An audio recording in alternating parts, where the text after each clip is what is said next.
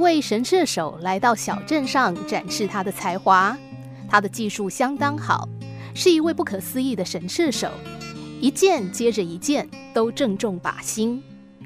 这时候，群众后面站了一个人，他并没有随之喝彩，只说道：“啊，这只是熟能生巧罢了。”当然，这位神射手自视甚高，不喜欢这样的评语。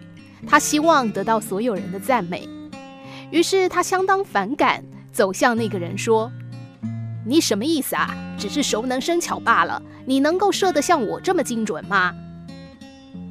对方说：“没办法，不过让我给你看个东西。”因为这个人曾经卖过油，于是他拿起一个瓶子，瓶口非常窄，有个长长的瓶颈。底下有个圆形的肚子，他拿起一大桶的油，将油倒进那个小瓶口，刚刚好倒进瓶子里，没有溢出一滴油。然后他看着神射手说：“你能够办得到吗？”神射手知道自己做不到，因为他从来没有练习过那个技能。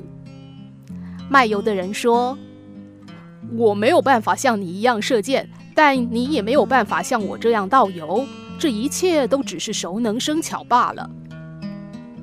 这个故事的用意何在呢？它告诉我们，无论你练习什么，你最后都会精通它。不论好事坏事都一样。如果你练习欺诈瞒骗，你就会精通欺诈瞒骗；如果你练习抱怨，你就会精通抱怨。你可以抱怨每一件事情，眼睛都不眨一下，想都不用想，非常顺手。当你所有的朋友站在那里欣赏一轮明月，每个人都被这样美丽的夜色感动到不行，你突然间想都不想就抱怨了起来。是啊，可是好暗哦。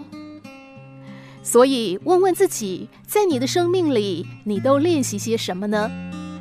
假如你在生命里练习和平，你就会精通和平；假如你在生命里练习喜悦，你就会非常精通喜悦；假如你在生命里练习快乐，你就会非常精通快乐。